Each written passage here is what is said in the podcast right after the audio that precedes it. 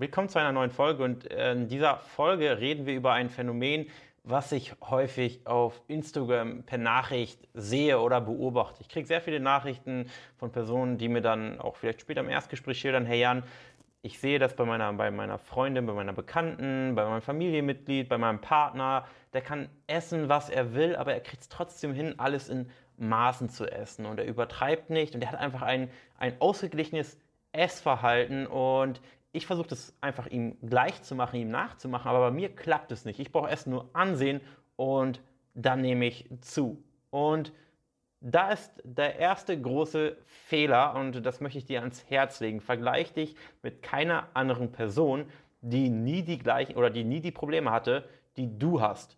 Du schaust ja auch nicht auf eine Person, die nie Schlafprobleme hatte, wenn du selber Schlafprobleme hast und sagst, okay, kann diese Person mir vielleicht helfen oder ja, helfen, dieses Problem zu lösen? Oder wie macht diese Person das, dass sie keine Schlafprobleme hat? Weil diese Person musste ja dieses Problem nie lösen. Also wie soll dir diese Person je helfen können und wie kann dir das Verhalten oder das Nachahmen des Verhaltens dieser Person dir dabei helfen, dein eigenes Problem zu lösen? Gar nicht. Und das machen oder das versuchen aber leider sehr viele Personen vergebens, dass sie dieses Verhalten von anderen Personen imitieren, aber es ja, komplett sinnlos ist, weil diese, dieses Verhalten imitieren wird dich nie ans Ziel bringen.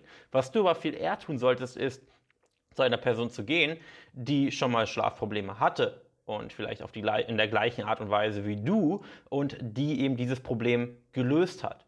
Dort kannst du durchaus Dinge abschauen und schauen, okay, wie macht das die Person? Was kann ich davon für mich anwenden?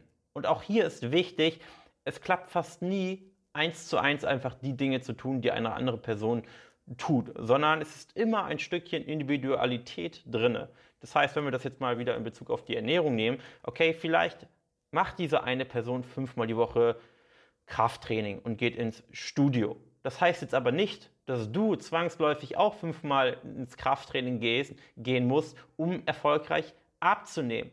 Aber vielleicht macht diese Person etwas in, in, Sachen Ernährung richtig, was du für dich nutzen kannst. Und für dich kommt aber fünfmal Krafttraining nicht in Frage, weil du drei Kinder zu Hause hast zwischen eins und zehn und deswegen gar nicht die Zeit oder die Möglichkeiten hast, ins Studio zu gehen, weil dein Mann auch nicht oft zu Hause ist. Und so muss man sich natürlich immer von, von bestimmten Personen ähm, kleine Dinge abschauen und vielleicht für sich ummünzen. Und das ist eigentlich das, das Essentielle, was ich dir in dieser Folge mitgeben möchte, dass du dich nicht mit Personen vergleichen kannst, die, die nicht die gleichen Probleme hatten wie du oder zumindest ähm, du nicht auf diese Person hören solltest. Und das ist das, was ich dir in dieser Folge mitgeben möchte. Entweder hör auf Personen, die dein Problem schon gelöst haben, oder hör auf Personen, die anderen Personen, die das gleiche Problem haben wie du, schon erfolgreich geholfen haben, dieses zu lösen. Das heißt, ich bin vielleicht keine Mutter mit zwei oder drei Kindern, aber ich bin eine Person, die schon sehr vielen Personen dabei geholfen hat und so gesehen auch darin Erfahrung sammeln konnte, was funktioniert und was funktioniert vielleicht weniger gut.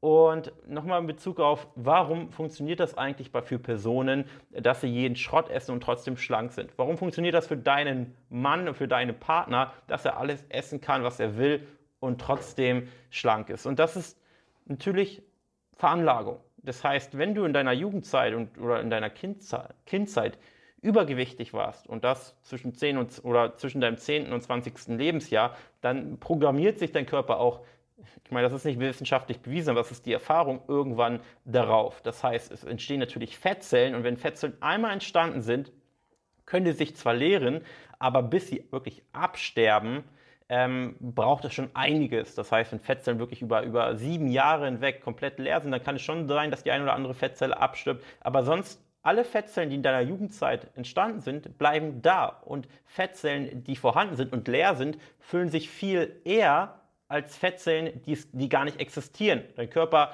lässt nicht einfach so ich sag mal, neue Fettzellen entstehen. Das ist für den Körper viel größeren Aufwand, als bereits bestehende leere Fettzellen zu befüllen. Das heißt, wenn du schon mal 120 Kilo gewogen hast, dann hast du auch sehr viele leere Fettzellen und es wird für dich definitiv schwieriger sein, 80 oder sagen wir jetzt mal 65 Kilo auf 1,75 zu halten, als für eine Person, die ich sag mal, als Höchstgewicht vielleicht 80 Kilo hatte, weil die Person, die 80 Kilo im Höchst, zu Höchstzeiten wog, hat deutlich weniger Fettzellen. Das ist nur ein Grund. Und ähm, das muss man eben beachten. Und wenn dein, dein Partner immer schlank und rank war, dann hat er einmal den Vorteil, dass er keine leere Fettzellen hat und dass der Körper überhaupt erstmal neue Fettzellen entstehen lassen müsste. Und da tut der Körper sich eben nicht so schwer. Klar, wenn, der, wenn die Person über, über Wochen, Monate hinweg konstant im Kalorienüberschuss ist, dann baut der Körper natürlich auch Fett auf. Und die zweite Sache ist, Veranlagung. Das heißt, ähm, deine, deine Schilddrüsenwerte sind natürlich auch maßgeblich dafür verantwortlich, ob es dir schwerfällt abzunehmen oder ob es dir schwerfällt zuzunehmen oder ob es dir leicht fällt zuzunehmen. Und das hat einfach den Grund, dass, sag mal, wenn, wenn wir eine Person nehmen, die sehr hohe Schilddrüsenwerte hat und ich sag mal einer ja schon in die Nähe der Überfunktion kommt, die Person natürlich von Natur aus einfach einen viel viel höheren Kalorienverbrauch hat und eine Person, die sehr niedrige Schilddrüsenwerte von Natur aus hat, ähm, natürlich ein, ein, von Natur aus einen geringeren Verbrauch hat. Natürlich ist das keine Ausrede, um, ja, ich sag mal, nicht schlank zu sein. Jede Person, die normale Werte hat, kann schlank sein. Nur die eine Person muss eben darauf achten und die andere nicht. Und die eine Person hat viele leere Fettzellen, die andere nicht. Aber es bringt dir nichts, darum zu jammern und zu sagen, oh, ich habe so eine schlechte Veranlagung. Jede Person kann im Normalgewicht sein, außer sie ist wirklich krank, Sonst kann jede Person im Normalgewicht sein.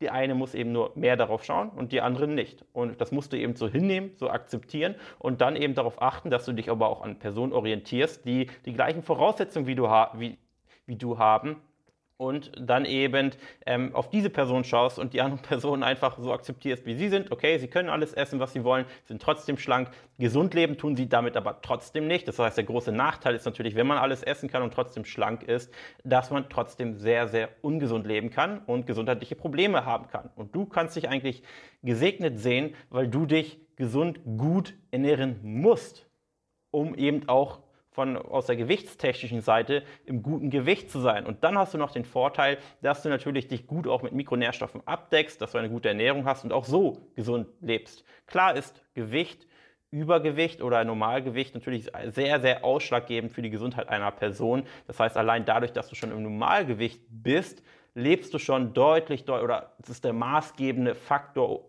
um zu entscheiden, ob eine Person gesund lebt oder nicht. Aber natürlich spielt es auch eine Rolle, ob du normalgewichtig bist und dich schlecht ernährst, rauchst und Alkohol trinkst oder ob du normalgewichtig bist und dabei eine gute, gehaltvolle Ernährung hast. Das einmal, bevor wir hier weiter abschweifen, zu dieser Folge. Ich hoffe, es hat dir gefallen und wir sehen uns in der nächsten Folge.